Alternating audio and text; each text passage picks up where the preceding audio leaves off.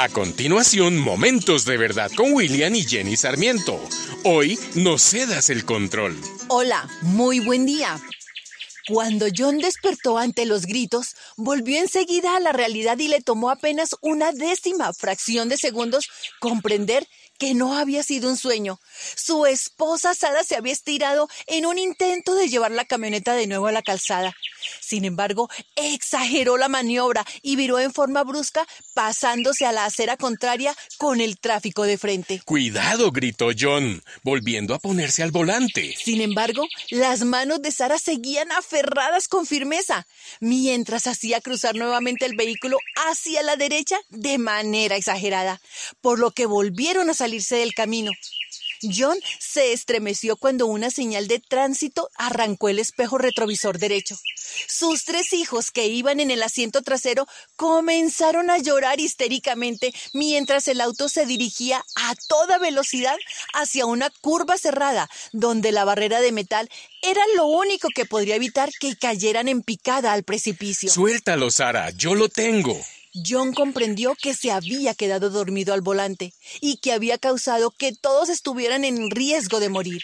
Y sabía que la manera en cómo reaccionar en ese momento sería la clave para protegerlos. De manera instintiva apretó los frenos y el auto comenzó a deslizarse sobre el pavimento, lo que provocó que todos fueran lanzados violentamente hacia adelante, mientras los cinturones de seguridad se trababan y los atornillaban con firmeza al asiento. Por fin, el auto se detuvo. Temor, gratitud, trauma, oración. Sara pasó por todas esas reacciones emocionales en tan solo un instante, y cuando su corazón retomaba su ritmo normal, musitó unas palabras que su esposo jamás olvidará. Por favor, no lo vuelvas a hacer. Este relato grafica claramente la posición que innumerables hombres asumen hoy en día, desconectados y a la deriva, ocupan la posición de liderazgo en su familia y están en el asiento del conductor. Sin embargo, con el tiempo se han adormecido por su propia pasividad y los engaños y atractivos encantos de una cultura sobria y seductora. En consecuencia, las madres o las mujeres se han convertido en las que, por defecto y necesidad, llevan la carga de la familia sobre los hombros para poder sobrevivir. Son mujeres estresadas y deseosas de que el hombre de su vida despierte, las rescate y vuelva a tomar las riendas. La palabra de Dios manda que los hombres y padres lideren su hogar con amor. Como hombres debemos caminar con honor e integridad y asumir plenamente la responsabilidad como pastores de nuestra familia. Hemos sido llamados a ser ejemplo, un modelo de Cristo para nuestra esposa y para nuestros hijos. Entonces, despierta tú que duermes y levántate entre los muertos y Cristo te alumbrará. Es tu llamado, no es cultura, es la autoridad delegada por Dios para ti, para tu vida. Dios no te mandó a que tengas muchos títulos o muchas propiedades.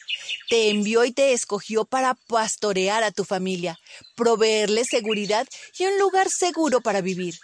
Lo material es importante, pero no es lo esencial. Dios te ha colocado a ti de manera intencional en el asiento del conductor y quiere que seas tú el que lidere. Ánimo, querido varón. Ningún hombre ni familia son casos perdidos cuando se incluye a Dios en el centro de la relación. Y como tú eres el que conduce, Dios puede usarte para regresar a tu familia a la senda que los guiará a un lugar sólido, sano, sano y seguro.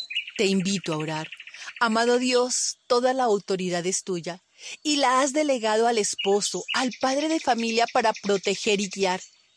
Hoy te pedimos que les des sabiduría, discernimiento, fortaleza y compromiso a cada uno de ellos. Te pedimos que tus lazos de amor les infundan aliento y perseverancia para que puedan guiar según tu voluntad en estos tiempos tan complicados. Revélales cómo orientar a sus hijos en cada etapa de la vida y que sepa apoyarse en el discernimiento que le has dado a su esposa para que juntos logren el propósito que cada uno tiene en su respectivo rol. Te lo pedimos en el nombre de Jesús. Amén. Esta es una producción de la Fundación Momentos de Verdad, una palabra de vida para tu espíritu.